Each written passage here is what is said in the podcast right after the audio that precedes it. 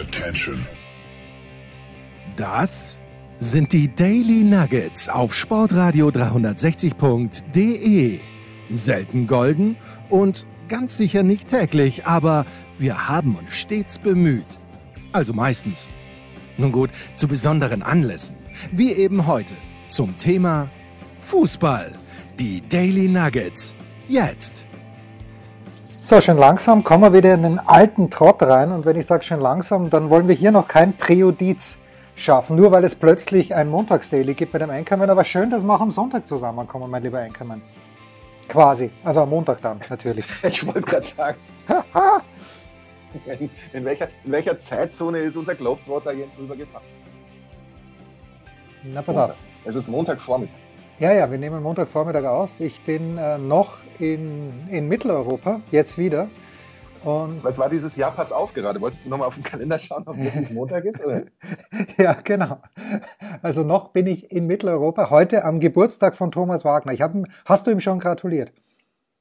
Äh, habe ich nicht, weil er erst morgen hat. Nein, 23. Doch. Bist du dir ganz sicher? Also, ich habe ihn am 24. eingetragen. Äh, Facebook sagt mir heute, und ähm, das nehme ich dann doch, wenn mir Facebook das sagt. Er hat auch noch nicht reagiert auf meine. Vielleicht ist es wirklich, wirklich erst Facebook, Facebook ist für mich natürlich grundsätzlich äh, nicht so nach in mein Leben richte. Um, um ehrlich zu sein, ist Facebook etwas, wo ich mich möglicherweise zum zweiten oder dritten Mal in diesem Jahr erst melde, um das, um das mal zu klären. Ist er wieder da? Jetzt ist er wieder da. Fang nochmal an. Facebook ist für mich. Mein, mein Internet hält das nicht aus, dass ich ähm, dass ich Parallelrecherche treibe. Okay. Fang mit Facebook nochmal an, bitte. Ja, bitte. Facebook ist für mich natürlich nicht äh, die große Instanz in der Hinsicht, wobei es sehr bequem war immer ähm, mit Geburtstagen, aber ich muss ganz ehrlich sagen, ich würde fast so weit gehen, dass ich sage, ich habe Facebook abgeschworen. Und ähm, es ist allerdings natürlich durchaus hilfreich, wenn man mal nicht mehr weiß, wann hat er jetzt nochmal Geburtstag oder, oder die. Bei Thomas Wagner bin ich mir jetzt auch nicht mehr ganz sicher. Jetzt hast du mich völlig verunsichert. Und ich muss das jetzt auch mal ähm, zu Ende recherchieren, aber wie man das kennt, ich weiß nicht, äh, oder ich, ich kann leider nicht parallel Live-Recherche betreiben, weil dann sofort die Leitung reißt. Ich weiß nur, ich habe ihm 2020 tatsächlich am 24. August gratuliert und er hat sich, glaube ich, sehe ich jetzt hier gerade in meinem Chatverlauf mit Thomas Wagner. Also ich, oh, ich habe ihm auch schon mal am 23. gratuliert. Im Jahr 2019. Ich bin also sehr flexibel. Äh, ja, gut. Wenigstens vergesse ich deinen Geburtstag in schöner Regelmäßigkeit. Warum kommen wir heute zusammen? Nicht nur um Thomas Wagner zu feiern, entweder heute oder morgen, mein lieber Markus, sondern auch, ähm, weil ich war, du, du warst ja, glaube ich, unterwegs. Hast du irgendwas von den Bayern gegen Köln gesehen? Ich habe tatsächlich nur eine Zusammenfassung gesehen in der ARD ähm, wo dann am Ende, nachdem das auf dem Bayerischen Rundfunk lief, ähm, in der Tabelle dann wieder gesagt wurde, und die einzig noch punktlose Mannschaft, Hertha BSC Berlin. Da stellt es natürlich jedem, der, der noch einen Koffer in Berlin hat, stellt es dann natürlich die Nackenhaare auf. Auch wenn wir alle wissen, dass es so auf der Meisterschale ja auch tatsächlich drauf graviert steht. Aber es ist die Berlin. Ja, das wissen wir wohl. Äh, ich wusste gar nicht, dass äh, der Name Hertha BSC in irgendeiner Art und Weise auf einer Meisterschale mal Platz gefunden hat, aber das könnte ich jetzt live recherchieren. Aber mein Internet ist nicht wesentlich besser als deines, fürchte ich hier. Ähm, was, mir halt aufgefallen ist, äh, gerade in den ersten Minuten, ich dachte, es ist nach wie vor ein Geisterspiel. Es, es war also so wenig Stimmung. Man ist ja gewohnt, dass in der Allianz Arena die Stimmung eher bescheiden ist, aber da war ja gar nichts, Markus. Gar nichts. Das hat mich absolut irritiert. Ich weiß gar nicht, ob das in der Zusammenfassung in der ARD dann auch so rübergekommen ist. Nee, ist es nicht. Die, der begann natürlich mit dem, äh, mit der Gerd Müller ähm, Schweigeminute, beziehungsweise mit den Ansprachen, die es davor gab. Aber ich habe es äh, deinem Tweet entnommen, dass du ähm, nicht beeindruckt von der Atmosphäre warst. Obwohl ich, obwohl ich den Tweet dann einfach habe links liegen lassen. Ja, selbstverständlich. Ganz, ganz bewusst. Du hast ihn nicht geliked, weil das Spiel ja auch auf der Zone gekommen ist. Das äh, ist völlig, völlig in Ordnung. Äh, apropos Thomas Wagner, kannst du mit diesem Argument etwas anfangen? Thomas hat es ja in der Big Show gebracht, äh, dass bei aller Liebe, und wir wissen ja, niemand liebt die Bayern weniger als Thomas Wagner. Aber, dass bei aller Liebe für Gerd Müller natürlich zu berücksichtigen ist, dass Gerd Müller seine 40 Tore nur, ich glaube, in 19 Spielen erzielt hat. Mit anderen Worten, und da waren eben auch äh, fünf, mal ein Fünferpack gegen Tasmania Berlin dabei. Äh, und dass er eben in 15 Spielen, so hat Thomas, glaube ich, gesagt, torlos geblieben ist. Ist das für dich äh, ein Argument zu sagen, naja, gut, vielleicht ist Lewandowski doch, äh, ich weiß gar nicht, ob es bei Lewandowski jetzt 24 oder 25 Spiele waren, aber jedenfalls waren es mehr Spiele. Wäre das ein Argument zu sagen, naja, da müssen wir uns vielleicht doch nochmal The Greatest Goal-Getter-Debatte in der Bundesliga überlegen, was diese einzelne Saison mit 40 bzw. 41 Toren angeht? Ja, aber da müssen wir auch die Elfmeter rausrechnen. Ja, das hat, das hat das, dieses Argument habe ich ja gebracht, ja, Elfmeter rausrechnen, okay. Aber klar, wenn du, äh, wenn, wenn ich sage, also Sebastian etwas, Basti Schweinsteiger oder Lukas Podolski hat im Nationalteam so oder so viele Tore geschossen im Deutschen, hat aber gegen San Marino den Sechserpack hingelegt, dann kann ich das ja auch nicht ernst nehmen. Genauso Hans Kranke hat mal beim 9 zu 0, ich weiß es noch, äh, WM-Qualifikation 1977 in Salzburg, schießt der, der Goleador, der äh, dann natürlich zwei Tore bei der WM gegen Deutschland macht, aber schießt Hans Kranke also gegen Malta sechs Tore und die gehen natürlich auch in seine Länderspielbilanz ein. Und da tue ich mich ein kleines bisschen schwer. Markus. Also wenn man die Elfer jetzt ra nicht rausrechnet und sagt, Robert Lewandowski hat in 27 Spielen getroffen, Gerd Müller nur in 19, uh, does this anything for you? Ich brauche auch diese Debatte, um ganz ehrlich zu sein, nicht, wer jetzt tatsächlich da noch besser oder, oder irgendwas ist. Du wirst letztendlich immer nur wissen, der ist halt jetzt gerade der Beste seiner Zeit, weil die Zeiten äh, sind halt tatsächlich komplett andere. Wenn du dir ein Fußballspiel von damals anschaust, wenn du das überhaupt schaffst, und ich kenne Menschen, die schaffen das, und dazu gehört zum Beispiel Thomas Wagner. Ich würde es nicht schaffen, sage ich dir ganz ehrlich, weil entweder schläfst du ein oder du, du beschäftigst dich mit anderen Dingen, weil das ist ja auf, je, auf so vielen Ebenen so unfassbar ein anderer Sport als das, was wir heute sehen. Und äh, entsprechend könntest du auch sagen, ein Gerd Müller würde heutzutage, würde er wahrscheinlich keinen Verein finden, weil äh, so Dinge wie Gegenpressing oder eben auch äh, die, die ähm, ja, der, der defensive Druck, den er zu spüren bekäme und so weiter, wäre ja auch äh, was ganz anderes, als man damals hatte. Und damals war der Fußball lang nicht so athletisch, lang nicht so schnell. Äh, ich weiß gar nicht, ob man irgendwie irgendwelche Nerds mal darauf abgestellt hat, die Laufwege und Laufwerte der, der Spieler von damals mit denen von heute zu vergleichen und ähnliches. Das, das ist was ganz anderes. Und entsprechend kann man diesen Vergleich sowieso nicht treffen, finde ich jetzt. Und davon abgesehen weißt du, dass ich schon der Meinung bin, dass Gerd Müller einer der absolut größten aller Zeiten war. Und ähm, da lasse ich mir jetzt auch nicht von irgendeiner geringeren Spielanzahl oder von Tasmania Berlin oder was weiß ich äh, davon abbringen. Letztlich kannst du immer nur gegen die treffen, gegen die man spielt. Und die Elfmeter sind für mich aber eine größere ähm, ein größerer Hemmschuh, auch wenn ich genau weiß, wenn Gerd Müller Elfmeter hätte schießen können, dann hätte er da in der Saison sicherlich auch mehr geschossen. Ich glaube, er hat drei, zwei oder drei genommen und alle verschossen.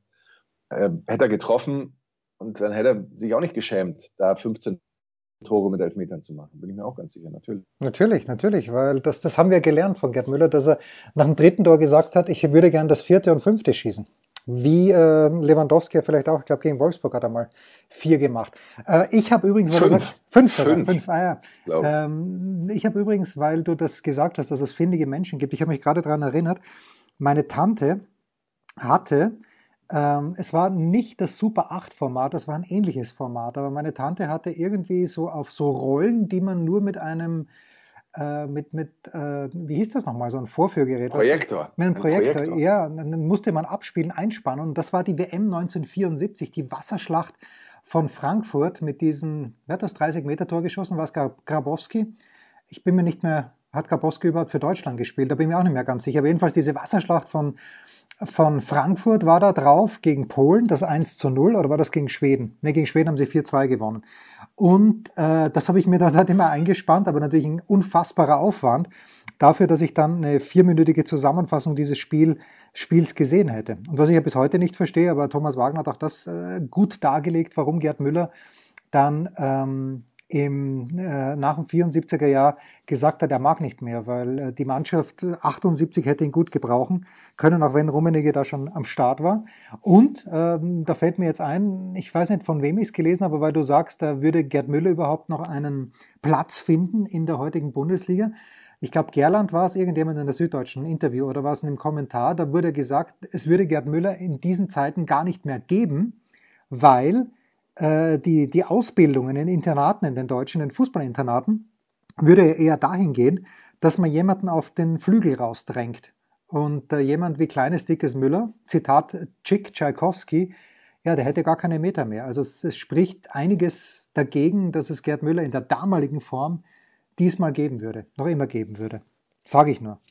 Ja, gut, über die, die Ausbildung muss man sich eh so ein bisschen Sorgen machen, die ja jetzt wieder so zentralisiert und nur mit Fußballschulen von Profivereinen und so weiter, wodurch erstmal die kleineren Vereine mit Nachwuchsarbeit wieder hintangestellt werden. Und die Frage halt tatsächlich ist, ob du dann zu viele gleichartige Fußballer am Ende hervorholst.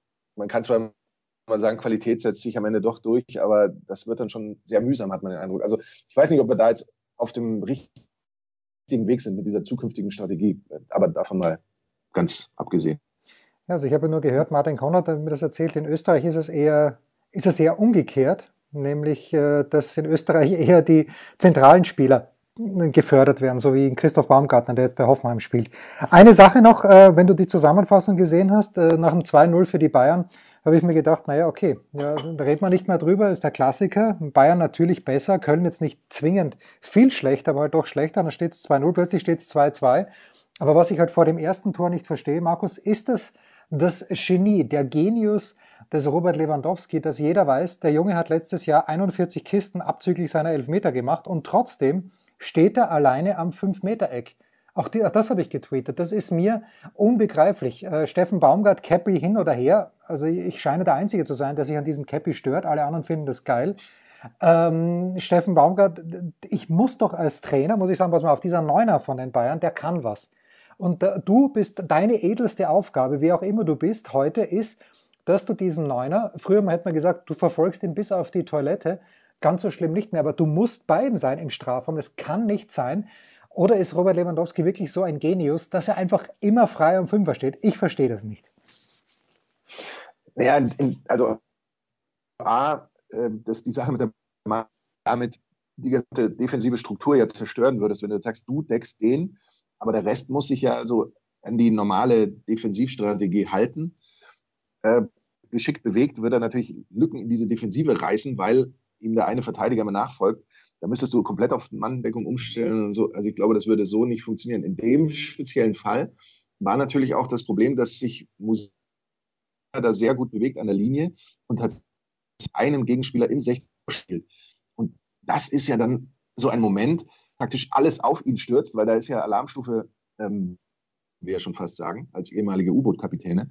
Und dass, wenn man sich auf jemanden stürzt, man möglicherweise den eigenen ähm, Stürmer außer Acht lässt, ist ja klar, weil du kannst ja auch nicht sagen, Moment, du bleibst beim Lewandowski und hilfst auch nicht aus, weil dafür haben wir ja schon mal ähm, besprochen, haben die Bayern zu viel Qualität auf eigentlich allen Positionen, wenn du eben deinem Mit nicht hilfst, um gegen Musiala, gegen äh, Gnabry Momente hatte, auszuhelfen zum Beispiel, ja gut, dann wird dich der andere Spieler eben schlagen. Und ähm, das willst du ja auch nicht. Deswegen ist gerade in der Dynamik, dass ich da jetzt den Laufweg von Lewandowski an diese Position nicht verfolgt habe, sodass ich jetzt nicht jemanden abgeschüttelt hat oder ob sich sein eigentlicher Verteidiger da tatsächlich zur Hilfe ähm, der anderen eben an die Grundlinie bewegt hat, um da gegen Musiala zu verteidigen. Hm.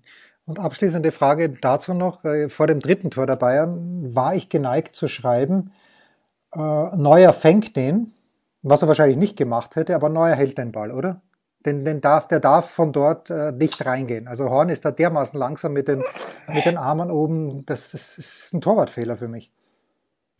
Ich, mein erster Eindruck war auch, der Ball knallt jetzt nicht direkt in den Winkel, sondern schon in so einen, in so einen Bereich, den normalerweise ein Torhüter abdeckt.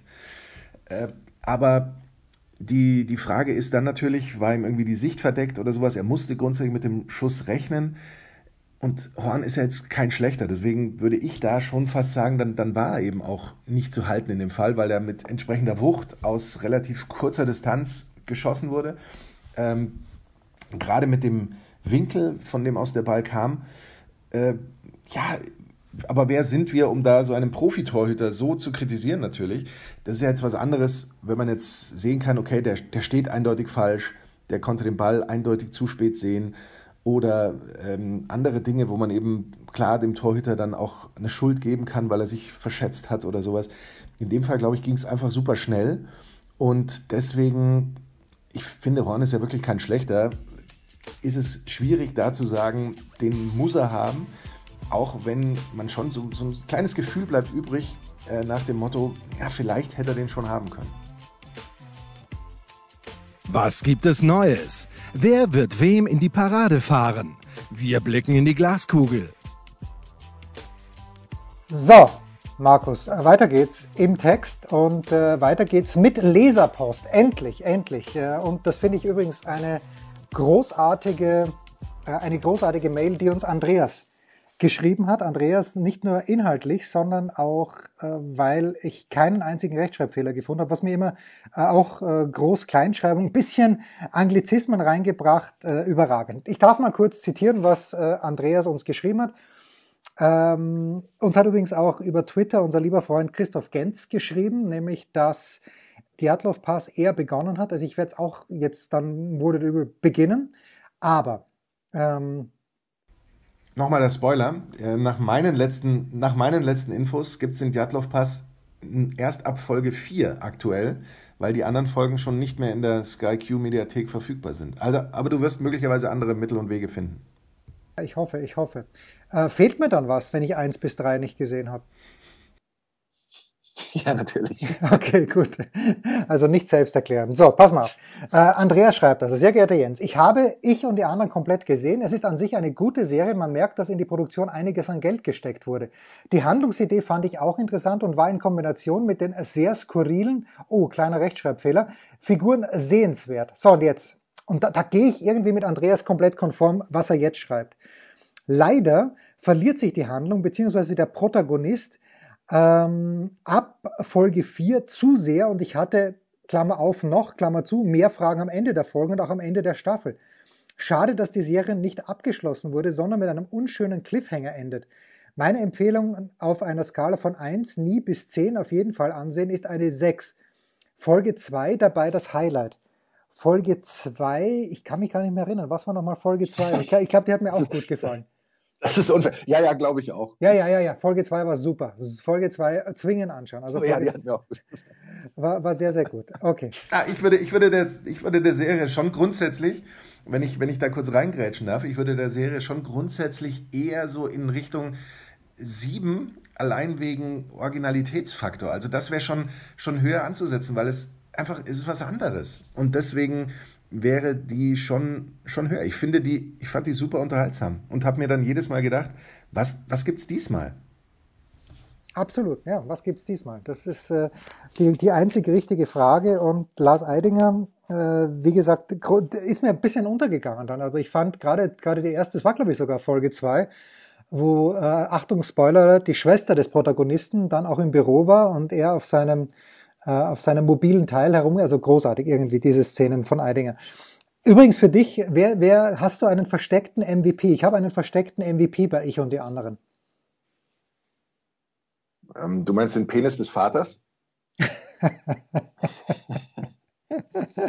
Ausnahmsweise nicht. Äh, äh, für mich war der, der heimliche MVP selbstverständlich der Taxifahrer.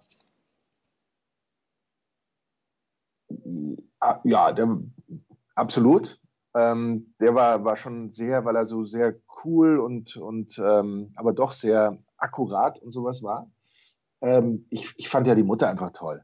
Das stimmt, das stimmt. Ja, du hast ja gesagt, die Mutter, ja, die hat dein Herz erobert, möchte ich sagen. Absolut. Ja. Ja, okay. Na, also, so viel also von Andreas zu Ich und die anderen. Dann schreibt er weiter, neben den Cohen-Brüdern, Brüderfilmen, Sehenswertquote größer als 80 Prozent, würde ich den Namen Tarantino Obvious Guess in den Ring werfen, da seine Filme ebenfalls fast immer gut sind. Gut, ich merke jetzt doch ein, zwei. Äh, Tarantino, ja, so Tarantino hat natürlich ein paar absolute Klassiker äh, geschaffen. Kill Bill, weiß ich nicht, ob Kill Bill man noch anschauen kann. Ich glaube, Pulp Fiction kann man immer noch anschauen, auch Jahrzehnte später. Kill Bill bin ich mir nicht mehr ganz sicher. Und dann gab es ja auch äh, The Hateful Eight, habe ich begonnen, aber das hat mich leider sehr, sehr früh gelangweilt. Äh, Jackie Brown ist auch jetzt nicht bei allen hoch angesehen. Äh, wie, wie ist, wie ist dein, dein Tarantino-Gefühl? Früher war alles besser, so ein bisschen. Ich fand auch, ich fand Jackie Brown damals top, auch gerade, weil das so ein, so ein Film ist, bei dem alles zusammenpasst. So die, die Zeit, in der er spielt, mit den, wie die Leute gekleidet sind, wie sie sich geben, die Musik, die dazu passt, also zumindest so in, in der ähm, rückwärtigen Verklärung, kann man das so sagen, würde ich den schon auch top ansehen. Ich würde auf alle Fälle Kill Bill jederzeit wieder anschauen. Ich bin jetzt nicht ganz sattelfest, was die verschiedenen Folgen, da gibt's, wie viele gibt es? Drei oder zwei? Kill Bills? Zwei. Siehst, habe hab ich schon, schon bei zwei verliere ich den Überblick. Ähm, ob ich jetzt da sagen könnte, welchen ich da besser finde oder nicht, oder vielleicht einen gar nicht mehr schauen wollte, würde ich jetzt spontan nicht wissen. Also Kill Bill würde ich, glaube ich, auch auf alle Fälle schauen. Ähm, danach wird es dann schon düsterer. Also was du jetzt da gerade so gesagt hast, geht es mir ähnlich, dass ich da, da auch ja, mir nicht mehr so ganz sicher bin, ob ich die dann jederzeit wieder schauen würde. Muss ich ganz ehrlich sagen. Auch wenn sonst Tarantino auch tatsächlich so einer ist, ja. Also mir hat einmal ein Regisseur in den USA gesagt. Äh, sonst Tarantino auch tatsächlich so einer ist, ja. Naja, also mir, mir, hat mal ein Regisseur in den USA gesagt, damals Ehemann von Ursula Carven, Jimmy Barris ähm, hieß, hieß der, heißt er immer noch. Und der hat mir damals gesagt, na, Tarantino schreibt unfassbar gute Szenen, aber als Gesamtfilm taugt das nicht. Und das war nach Pulp Fiction. Okay, da hatte ich damals eine andere Meinung, aber es stimmt natürlich, wenn man sich in Glorious Bastards anschaut, zum Beispiel diese Auftaktszene mit Christoph Waltz, wo er, Achtung, Spoiler Alert, auf diesen Bauernhof kommt in Frankreich und sich diese Pfeife anzündet und das Glas Milch austrinkt. Das ist natürlich eine der ganz großen Szenen der Filmgeschichte, finde ich, weil Waltz das auch äh, ganz brillant macht und auch mit dem Ende. Und äh, es gibt sicherlich auch bei Django Unchained, äh, Django Unchained selbstverständlich, brillante Szenen. Aber so als Gesamtwerk, äh, gut, Inglourious Bastards, ja, das ist, das ist äh, ein Film, den würde ich mir vielleicht dann doch nochmal anschauen, eben nur wegen Christoph Waltz. Auch die Szene dann mit Diane Krüger im Kino, Spoiler Alert. Ja, das könnte man sich dann schon weiter anschauen. Na gut, weiter im Text mit Andreas. Bei der Suche nach einem Lieblingsschauspiel habe ich länger überlegt. Wenn ich mich entscheiden müsste, würde ich Benedict Cumberbatch wählen. Er hat mir in nahezu allen Rollen gut gefallen. Zum Beispiel in der Serie Sherlock, was er als Empfehlung ausspricht, aber auch im Film The Imitation Game, in dem er den Entwickler der Enigma-Maschine im Zweiten Weltkrieg verkörpert. Und ich habe ich hab noch einen Film gesehen mit Benedict Cumberbatch, aber den habe ich ähm, da geht es auch, äh, das ist ganz, ganz weird, auch mit Tilda Swinton heißt sie, glaube ich. Ja, okay, gut. Enden möchte ich mit einer weiteren Serienempfehlung, bei der ich nicht weiß, ob der Tipp nicht von Ihnen oder dem Anchorman kam, nämlich, na, er kam natürlich von mir, weil der Anchorman es noch nicht geschafft, geschafft hat, Tschernobyl zu schauen. Fünf Folgen, a 60 bis 70 Minuten, die schockierend unterhaltsam sind. Da hat er recht. Und ähm, die aufstrebende junge Kollegin, kam, kam ja oder kommt ja, sie, sie, sie kam und sie kommt aus Kiew und ist ein ähm, bisschen geboren bevor, vor dem Unglück in Tschernobyl und wurde dann, nachdem dieses, ja, pass auf, wurde dann, als dieses Unglück passiert ist, mein lieber Markus, wurde sie für ein Jahr lang zu ihrer Großmutter geschickt, weil Kiew eben, Kiew sind, glaube ich, circa 100 Kilometer Luftlinie entfernt von Tschernobyl. Und auch wenn die Russen damals offiziell gesagt haben, ja, alles nicht so schlimm, wir haben alles unter Kontrolle, offenbar haben sie sich selbst nicht getraut bei dem alles unter Kontrolle und haben dann die junge Aufstreber oder wer sich's leisten konnte oder wer Verwandte außerhalb von Kiew hatte, die wurden dann auch dorthin verschickt. Tschernobyl, wie gesagt, kann ich auch nur empfehlen, auch wenn, und da habe ich in der Süddeutschen was gelesen, was mich wieder aufgeregt hat, äh, da, da gab es wohl eine Physikerin, ich, ich reg mich ja selten auf, wie du weißt, aber die irgendwie dann herumgemäkelt hat, dass diese, dass diese eine Szene möglicherweise ja also gar, gar nicht so stattgefunden haben kann. Aber da geht's mir, da geht's mir um, äh, ob jetzt dieser, naja, es ist jedenfalls, ähm, ob, ob das jetzt alles zu 100% physikalisch korrekt war, das ist mir auch Wurst. Die Serie ist wirklich brillant und sollte jedem, der jetzt noch denkt, wir brauchen zwingend Atomenergie, äh, zu denken geben, weil Tschernobyl war damals weit weg. Ich weiß noch, dass wir unsere Schulpause in der Steiermark, die noch weiter weg ist, ähm, naja, dass die damals nicht stattgefunden hat, oder zumindest nicht draußen, als ob das was geholfen hätte. Aber Tschernobyl ist ein, äh, ja, absolutes Pflichtprogramm, auch für dich, mein lieber Markus. Okay, ich, ich nehme es mir zu Herzen. Ich, Mach das ähm, bitte. Ist es noch verfügbar in der, in der Mediathek? Äh, ich glaube schon, ja. Ich meine ja. Ja, muss man sich auf jeden Fall anschauen. Ich, ich würde es mir für, für, die langen Winterabende möglicherweise vornehmen. Ja, wenn, er, wenn auch die Stimmung so ein bisschen depressiver ist. Ja, also mit, äh, mit, mit jolly gut Stimmung ist natürlich bei äh, Tschernobyl nichts auszurichten. Wir machen noch mal eine kurze Pause und dann, Markus, und du ahnst es, und es wird ganz, ganz furchtbar für dich jetzt. Uff. Ja, ja, Mitarbeiter der Woche. Ein Fallrückzieher von der Mittellinie?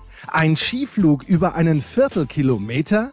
Oder einfach nur ein sauber zubereitetes Abendessen? Unser Mitarbeiter, unsere Mitarbeiterin, unser Darling der Woche.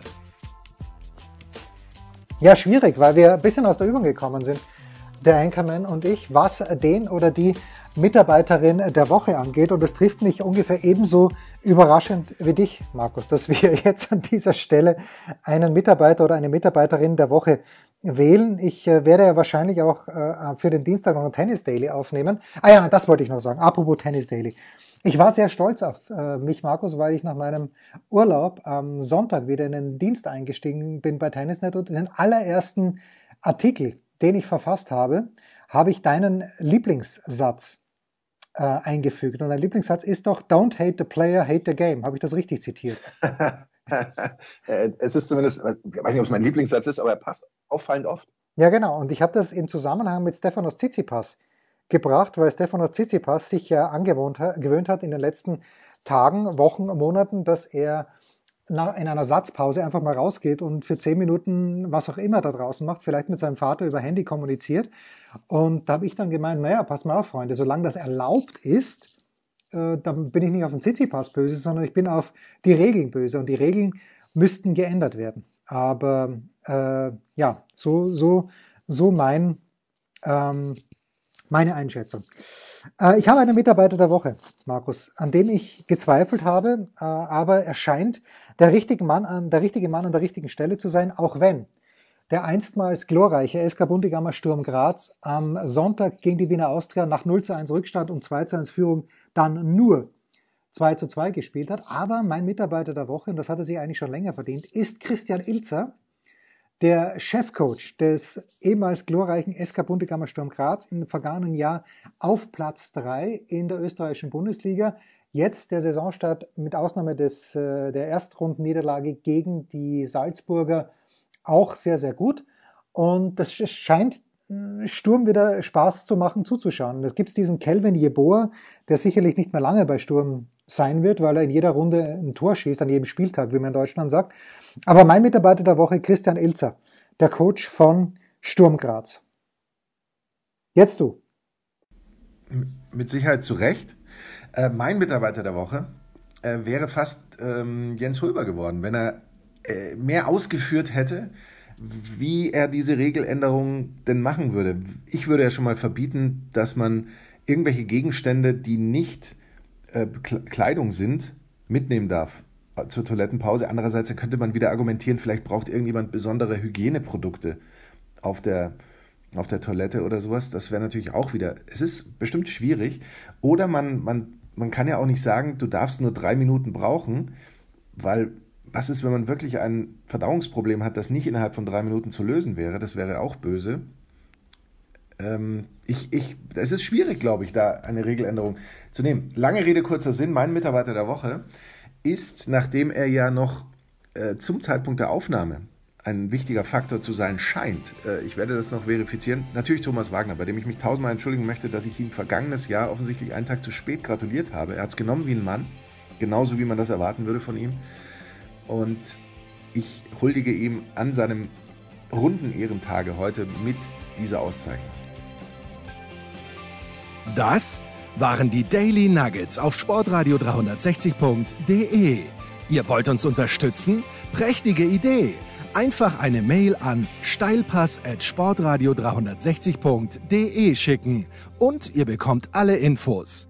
Und versäumt nicht die Big Show. Jeden Donnerstag neu.